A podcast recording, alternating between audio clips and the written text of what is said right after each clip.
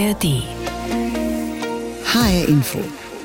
Das war das Thema heute Morgen. Zwischen den Polen. Schicksalswahl im Nachbarland. In Polen wird übermorgen ein neues Parlament gewählt. Dann entscheidet sich, ob die regierende PiS-Partei unter Jaroslaw Kaczynski an der Macht bleibt ob sie dafür neue Partner in einer Koalition benötigt.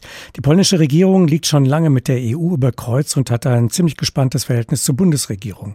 Da geht es unter anderem um die Rechtsstaatsreform in Polen, die Medien, die dort unter Druck geraten sind und Reparationsforderungen an Deutschland, die Deutschland allerdings bereits abgeleistet betrachtet. Die regierende Peace landet derzeit in Umfragen immer auf Platz eins. Noch aber ist nicht klar, ob es für eine absolute Mehrheit reicht oder am Ende nicht mal für eine Regierungsbeteiligung. Viel dürfte da auch vom Abschneiden potenzieller Koalitionspartner abhängen und natürlich der Oppositionsparteien.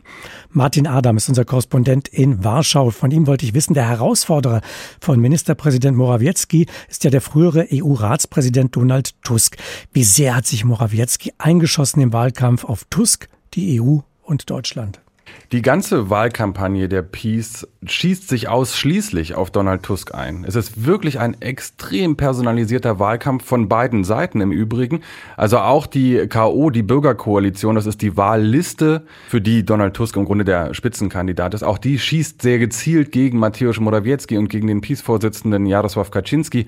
Es war von Anfang an ein dreckiger Wahlkampf, das lässt sich nicht anders sagen, aber es ist in den letzten Wochen, vor allem in den letzten Tagen richtig unterirdisch geworden. Also es werden permanent Spots veröffentlicht, die funktionieren wie kleine Spielfilme. Das hat alles nichts mehr zu tun mit der Realität, ja, aber das ist quasi immer dazu geeignet, Donald Tusk als wirklich völlig verdorbenen Menschen darzustellen und hinter allem stehen die bösen Deutschen. Donald Tusk ist, das ist immer die, das Narrativ, eigentlich ein Agent deutscher Interessen.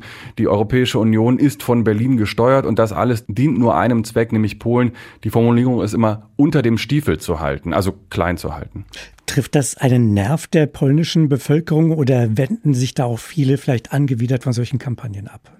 Also die Peace ist ganz stark bemüht, ihre eigene Kernwählerschaft, soweit es irgendwie geht, auszumobilisieren. Die Peace kann nach acht Jahren an der Regierung auf, sagen Meinungsforscher plus minus, aber etwa 30 Prozent der äh, wählenden Bevölkerung zählen. Die wählen die Peace, komme was da wolle. Und da geht es darum, da quasi Stimmung zu machen. Und das scheint zu einem gewissen Maße zu verfangen. Das ist aber nicht nur dieses Anti-Deutsche, sondern es ist wirklich so dieses Wir gegen die. Wir, die Peace, sind die einzige Partei, die die polnische Souveränität und euren Wohlstand sichert. Es gibt jetzt eine aktuelle Studie, ist die einzige, die ich bisher dazu gesehen habe, die trotzdem zeigt, dass das nicht wirklich funktioniert. Also spezifisch dieses Anti-Deutsche. Den Menschen in Polen ist schon klar, wie die Sicherheitslage ist. Und die meisten geben dann doch eben Russland als größte außenpolitische Bedrohung an, sehen in der Europäischen Union und auch auch in Deutschland am Ende eher Verbündete. Und trotzdem kommen wir auf 7,9 Prozent der Befragten, die sagen, Deutschland ist die größte außenpolitische Bedrohung für Polen. Also ganz spurlos geht die Kampagne dann doch auch nicht an den Menschen vorbei. Sollte die Peace-Partei die Wahl am Sonntag für sich entscheiden, in welchem Maße auch immer, was kommt dann auf die Europäische Union, auf Deutschland zu, dass man sich vielleicht etwas mäßigen wird, weil der Wahlkampf vorbei ist, oder wird die Sache sich nochmal verschärfen? Also es gibt ein Fünkchen Hoffnung, dass die Peace, wenn sie aus dem Wahlkampfmodus raus ist und es tatsächlich ihr gelingen sollte, eine stabile Regierung in Polen zu bilden. Und nochmal, danach sieht es im Moment nicht aus. Es ist möglich, aber so wahrscheinlich ist es nicht. Sollte es ihr trotzdem gelingen, dann gibt es ein Fünkchen Hoffnung, dass sich das alles ein wenig entspannt. Man ist in Polen sehr interessiert daran, die europäischen Gelder zu bekommen. Die EU-Kommission hat ja über 35 Milliarden Euro seit Monaten schon gesperrt, die in Polen dringend benötigt werden. Die werden aber aufgrund dieses Dauerstreits über die polnische Rechtsstaatlichkeit zurückgehalten. Dass sich grundsätzlich etwas an diesem EU-kritischen Kurs oder an diesem konfrontativen Kurs ändert, davon ist nicht auszugehen, weil das im Grunde die DNA der Peace ist. Sie müssen eben diesen äußeren Feind immer wieder beschreiben. Und es sieht nicht danach aus, als würde da irgendjemand nach der Wahl auf Kooperation auf einmal umstellen. Auch weil diese Prozesse, über die wir gerade reden, das ist nicht nur ein Effekt der, der Wahlkampagne. Das ist der Weg, den die Peace seit acht Jahren geht. Und ähm, da ist ganz viel Ebene, ganz viele Plattformen, ganz viel Vertrauen auch auf der Ebene der Europäischen Union zerstört worden. Und da wird die Peace auch nach der Wahl, wenn es nicht mit einer Riesenüberraschung zugeht, nicht radikal umsteuern. Was wir in Deutschland verbinden mit der Peace-Partei, das ist ja der Umbau der Justiz, ähm, das sind die Medien, die unter Druck geraten sind, die Einschränkung der Meinungsfreiheit. Was hat denn die Peace neben der Kampagne die sie vielleicht einbringen kann in diesen Wahlkampf auf ihrer Habenseite, mit dem sie für sich werben kann?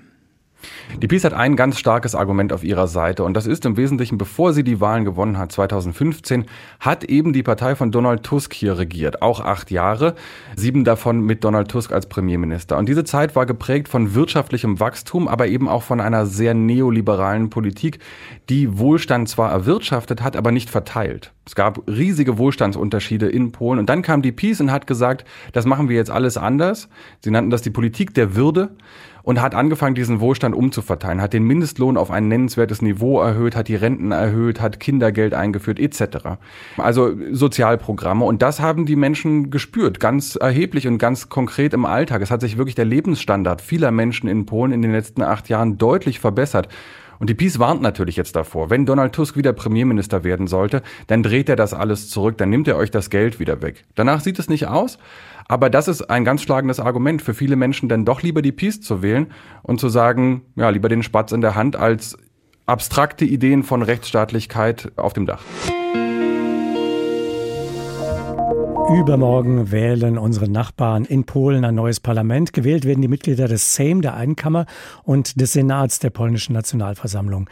Rund 2,2 Millionen Polen leben im Ausland und sind wahlberechtigt. Ein großer Teil von ihnen lebt in Deutschland. Wie Sie hier bei uns in Hessen auf die Wahl in Ihrer Heimat blicken, darüber hat Sandra Winzer unter anderem mit einem jungen Mann aus Krakau gesprochen. Marsch, Marsch. Der Wahlkampf in Polen lief in vollen Zügen. In mehreren polnischen Städten haben Oppositionsanhänger für einen Regierungswechsel demonstriert. Allein in Warschau gingen mehr als eine Million Menschen auf die Straße. Igor Protzek ist 25 und kommt aus Krakau. Seit eineinhalb Jahren lebt er hier in Hessen in Kriftel im Main-Taunus-Kreis. Denkt er an die Wahl in Polen, fühlt er sich desillusioniert. For the past 10 years or so, for me it is uh, choosing between a lesser evil. In den vergangenen zehn Jahren war es für mich stets die Wahl zwischen Pest und Cholera. Es gibt keine Option, die ich wirklich unterstützen würde. Hinter keiner der Parteien kann ich wirklich stehen. Uh, Seit acht Jahren ist die nationalkonservative Peace-Partei, zu Deutsch die Partei für Recht und Gerechtigkeit in Polen an der Macht. Sie gilt als nationalpopulistische Partei. In der Vergangenheit gab es oft Konflikte Konflikte mit der EU. Auf die Frage, ob Igor die Demokratie in Polen gefährdet sieht, antwortet er ganz klar mit der Gegenfrage, welche Demokratie? Well, I haven't really had a, real feeling of democracy for quite some time in Poland. Schon seit langer Zeit habe ich nicht wirklich das Gefühl einer Demokratie in Polen verspürt. Ein gutes Beispiel war der Women's March vor zwei Jahren. Der größte Protest, den ich je gesehen habe. Für Abtreibung. Er hat nichts gebracht. Auch beobachte ich, dass Menschen in hohen Positionen nicht zur Rechenschaft gezogen werden. Der polnische Polizeichef, der eine Granate in seinem Büro abgefeuert hat. Er ist immer noch der Polizeichef. Es folgt ein Skandal nach dem anderen und niemand wird für das, was passiert, verantwortlich gemacht. Ich habe das Gefühl, für Demokratie in Bezug auf Polen wirklich verloren. Eva Schrann lebt in Darmstadt. Auch sie ist besorgt um die demokratischen Werte ihres Heimatlandes. Sie schämt sich oft für das, was in Polen passiert, sagt sie. Weil letzte Jahre äh, frühere Regierungen und polnische Gesellschaft gekämpft hat, und sehr hart gearbeitet hat, um Polen zur Demokratie zu bringen und dass Polen bei Nachbarschaftsländern in Europa als demokratisches Land gesehen und wahrgenommen sein kann. Also die jetzige Partei hat die Demokratie ruiniert. Trotzdem glaubt sie fest daran, dass die Menschen in Polen jetzt mit der Wahl helfen werden, die jetzige Partei aus der Regierung abzulösen, um wieder Normalität, Fortschritt und normale Entwicklung in Polen zurückbringen. Und ich bin überzeugt, dass die Polen werden einfach stoppen, diese ganzen Prozesse, die bis jetzt letzte acht Jahre in Polen gemacht worden sind. Für Eva Schrann ist klar, dass sie wählen geht, um die zerstörte Normalität zurückzuholen. Sie will helfen, das Bildungssystem und die Justiz in Polen zu retten. Der Krakauer Igor Protzek aus Kriftel hat vor, sein Kreuzchen bei der Wahl zu machen, auch von Hessen aus. Aber ja, ich werde wählen gehen, aber wie viele junge Leute habe ich die Hoffnung verloren, dass es irgendwas bringt. HR Info, das Thema. Diesen Podcast finden Sie auch in der ARD Audiothek. In Polen wird am Sonntag, also übermorgen, ein neues Parlament gewählt. Und die Atmosphäre im Wahlkampf, die ist ziemlich vergiftet. Der Chef der nationalkonservativen Partei PiS, Jaroslaw Kaczynski, und der liberale Oppositionsführer Donald Tusk zelebrieren öffentlich ja quasi ihren Hass aufeinander. In den Medien ist von einer Schicksalswahl die Rede. Die PiS warnt vor einer angeblich von Deutschland dominierten EU und einem Verlust der Souveränität Polens. Das proeuropäische Mitte-Rechtslager um Donald Tusk dagegen warnt vor einer weiteren Demontage des Rechtsstaats in Polen und der außenpolitischen Isolierung des Landes. Was also ist da los bei unseren Nachbarn? Darüber habe ich mit Lukas Tomaszewski gesprochen, Journalist und Co-Host des ARD-Podcasts Die Polenversteher. Ich habe ihn gefragt, rund 2,2 Millionen Menschen, die wie Sie aus Polen stammen, leben in Deutschland. Da sind also sehr enge Beziehungen zwischen beiden Ländern. Und trotzdem gibt es in Deutschland eine große Ratlosigkeit darüber, was in unserem Nachbarland passiert. Ihr Podcast heißt nun Die Polenversteher. Brauchen wir in Deutschland noch mehr Polenversteher? Absolut, sehr viel mehr würde ich sagen. Also bisher haben in den Medien zum Beispiel diese Aufgaben oft Menschen wie ich erfüllt. Ihre Eltern kommen aus Polen, sie sind hier aufgewachsen, sie sprechen Polnisch, können also Brücken bauen. Schön ist aber jetzt zu sehen, dass es doch immer mehr junge Kolleginnen und Kollegen mit deutschen Wurzeln gibt, äh, wie zum Beispiel Philipp Fritz von der Welt oder auch die aktuellen ARD-Corris in Warschau, Martin Adam und Christine Joachim. Sie haben sich tatsächlich die Mühe gemacht, die für Deutsche doch sehr schwierige Polnisch polnische Sprache zu lernen, haben sich auch mit der polnischen Geschichte und auch den schwierigen deutsch-polnischen Beziehungen äh, beschäftigt. Und äh, das war vor ein paar Jahren noch ganz anders. Also ich habe auch schon äh, Korrespondenten erlebt, die kurz vor Amtseintritt nochmal eben schnell einen Polnisch-Crashkurs gemacht haben. Das kann natürlich nicht gut gehen auf Dauer und äh, das wäre in Washington, Paris oder Rom auch völlig undenkbar, meiner Meinung nach. Also da tut sich durchaus was, aber noch nicht genug. Also es gibt das Deutsch deutsch-polnische Jugendwerk, verschiedene Austauschprogramme, natürlich Erasmus an den Unis habe ich übrigens auch gemacht. Aber es fehlt in Deutschland schlicht das Interesse an Polen. Das ist das größte Problem. Also die Deutschen gucken eigentlich sehr gerne nach Westen und wenn sie nach Osten gucken, dann gucken sie gleich nach China. Und Millionen von Polen haben eben früher Deutsch gelernt, hauptsächlich weil sie zum Arbeiten hergekommen sind. Und das ist jetzt in der jüngeren Generation kaum noch der Fall. Leider muss man sagen, auch hier geht der Blick gleich nach England oder in die USA. Und das ist am Ende einfach total schade, weil wir das Gefühl füreinander verlieren, diese beiden Staaten, diese beiden Nachbarn, oder es erst gar nicht entwickeln. Und dadurch kommt es natürlich zur Entfremdung und wir werden dann auch empfänglicher für Vorurteile. Ne? Wenn Sie nun für Ihren Podcast mehrere Male in Polen gewesen sind, dort unterwegs gewesen sind, um dort zu recherchieren, haben Sie da ein gespaltenes Land erlebt? Absolut. Das hat ja auch seinen Ursprung in der wirtschaftlichen Transformation vor 30 Jahren, würde ich mal sagen. Also westlich der Weichsel in den mittleren und großen Städten, Poznań, Wrocław, Warschau, Krakau, da leben ja eher die Transformationsgewinner, würde ich sagen. Sie haben oft studiert, sind international vernetzt. Sie gehen für unabhängige Gerichte, für freie Medien, für ein Recht auf Abtreibung auf die Straßen. Sie wählen entweder die Opposition von Donald Tusk oder die Linke. Das ist Polen A, so heißt es auch in der Soziologie. Und östlich der Weichsel, da finden wir eher die katholische, die ländliche Bevölkerung. Oft sind das eben die Transformationsverlierer. Sie sind nicht so anpassungsfähig, würde ich sagen. Oft katholisch wertkonservativ und im Volksmund sagen wir Polen B. Sie haben einfach weniger Geld, auch wählen auf die Peace. Und diese Menschen profitieren auch sehr von den sehr großzügigen sozialen Angeboten, von der Sozialpolitik der Peace. Das war die massive Erhöhung des Kindergeldes, gratis Medikamente für Rentner, eine Herabsetzung Herabsetzung des Renteneintrittsalters, das kommt dort wirklich sehr gut an. Die Polen waren ja in den 80er Jahren die ersten in Osteuropa, die sich die Demokratie wirklich erkämpft haben. Jetzt mhm. gewinnt man den Eindruck, äh, dass vieles von dem, was damals doch an Errungenschaften erreicht worden ist, zurückgedreht wird. Etwa bei den Medien oder auch in der Justiz. Haben Sie da eine Erklärung für diese Entwicklung? Also wir können ja leider in allen illiberalen Demokratien äh, diese Tendenzen erkennen. Polen, Ungarn, Slowakei, Türkei zu Zeiten Trumps, die USA und Brasilien unter Bolsonaro. Rechtspopulisten, die haben einfach einen sehr großen Werkzeugkasten. Zuerst geht es da gegen die Unabhängigkeit der Gerichte, dann gegen freie Medien, gegen Minderheitenrechte und überall werden diese Leitplanken der liberalen Demokratie einfach verletzt. Politische Gegner, die werden dann ganz schnell zu politischen Feinden stilisiert. Seien Sie froh, kann ich Ihnen nur sagen, dass Sie kein Polnisch sprechen, so bleibt ihnen einfach wirklich eine Menge vulgärer Sprache und auch Hate Speech erspart. Das alles ist sehr traurig, weil eben die Stellschrauben der Demokratie da verändert werden, die Checks and Balances. Das ist wirklich eine systemische Frage mittlerweile in Polen und äh, wenn das polnische Verfassungsgericht dann feststellt, äh, letztes Jahr polnisches Recht steht über EU-Recht, dann haben wir natürlich ein sehr großes Problem. Bloß die Peace hat sich bisher leider wenig beeindruckt gezeigt von den Sanktionen der EU. Das Geld, welches gerade nicht fließt, das fehlt nicht in ihrer Partei, sondern in Infrastrukturprogrammen. Es werden eben keine Krankenhäuser, Schulen, Spielplätze gebaut. Das kann auch nicht die Lösung sein. Was ja in Deutschland sehr irritiert, und da können Sie uns mit Sicherheit weiterhelfen, weil Sie beide Länder kennen, das sind die deutschfeindlichen Töne, die die Nationalkonservativen immer wieder anschlagen. Wie erleben Sie das? Mhm. Ja, das ist ein Problem, weil die Peace braucht innere und äußere Feinde im Wahlkampf. Und äh, die inneren Feinde, das war vor fünf Jahren, war das die queere äh, Community.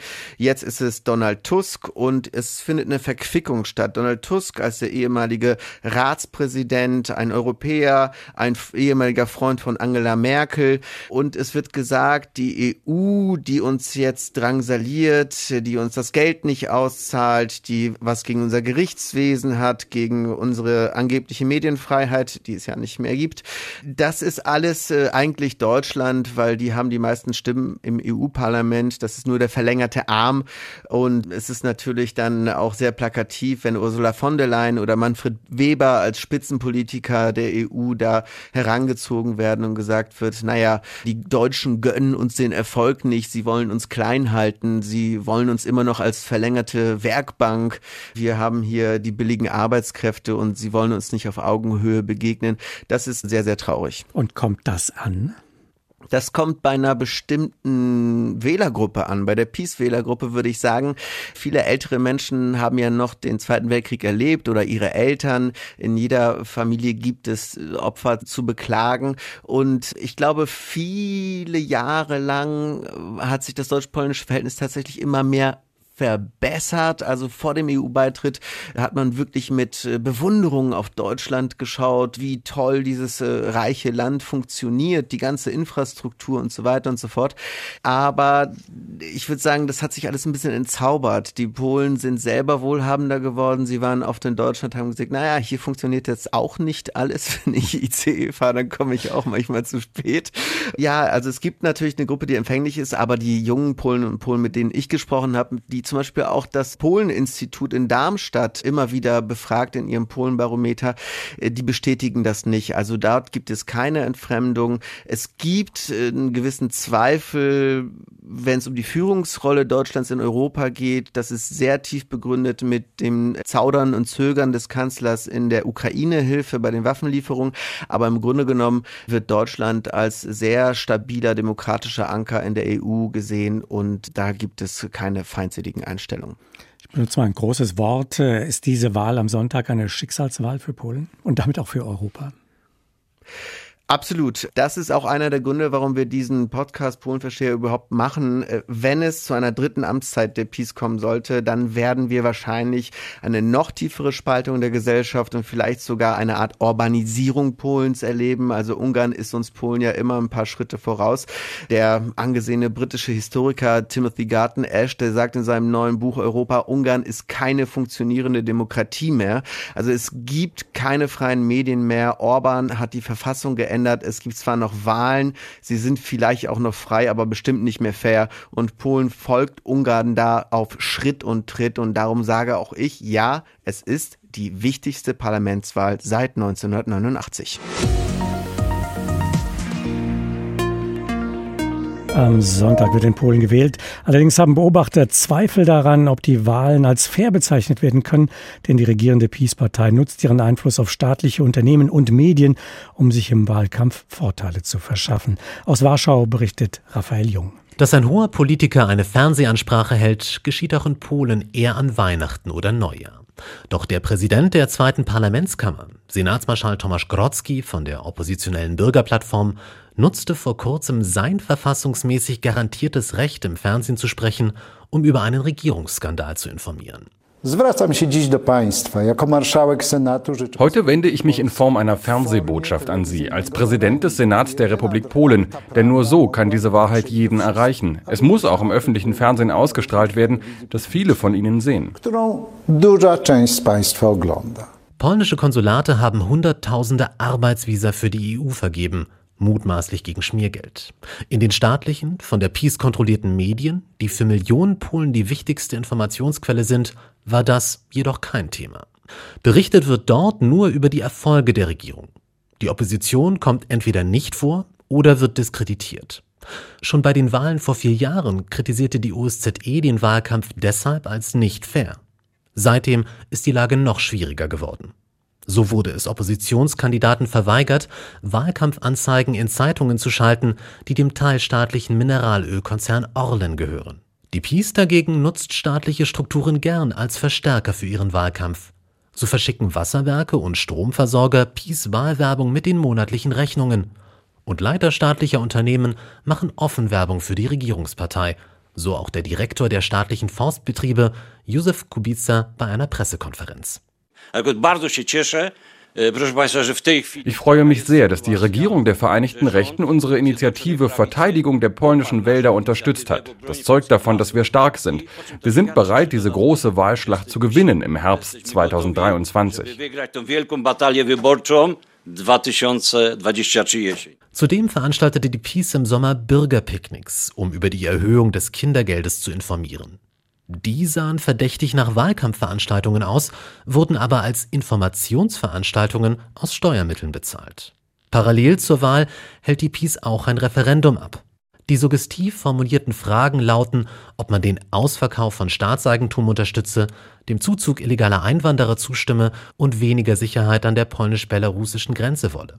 Alles Kernthemen der PiS, keine der Fragen stehe politisch zur Debatte, so Krzysztof Gawkowski, Vizevorsitzender der Linken im Sejm. Sie fragen nicht nach Inflation und Teuerung, wie man aus der Wirtschaftskrise kommt, wie und wann wir die ausstehenden EU-Gelder bekommen. Sie fragen nicht nach Gesundheitswesen, Bildung. Das Referendum dient nur dem Ziel, dass die PiS das Wahlergebnis um jeden Preis beeinflussen will. Das Referendum nützt der Peace, weil es ihre Wählerschaft mobilisiert und weil die Kampagne aus der Staatskasse finanziert werden kann und damit das eigene Wahlkampfbudget nicht belastet. Die Peace nutzt also Medien, Staatsunternehmen und das Referendum, um im Wahlkampf besser abzuschneiden. Da überrascht es wenig, dass laut einer aktuellen Umfrage mehr als jeder zweite Pole, 56 Prozent, den Wahlkampf als unfair betrachten. Diesen Podcast finden Sie auch in der ARD Audiothek.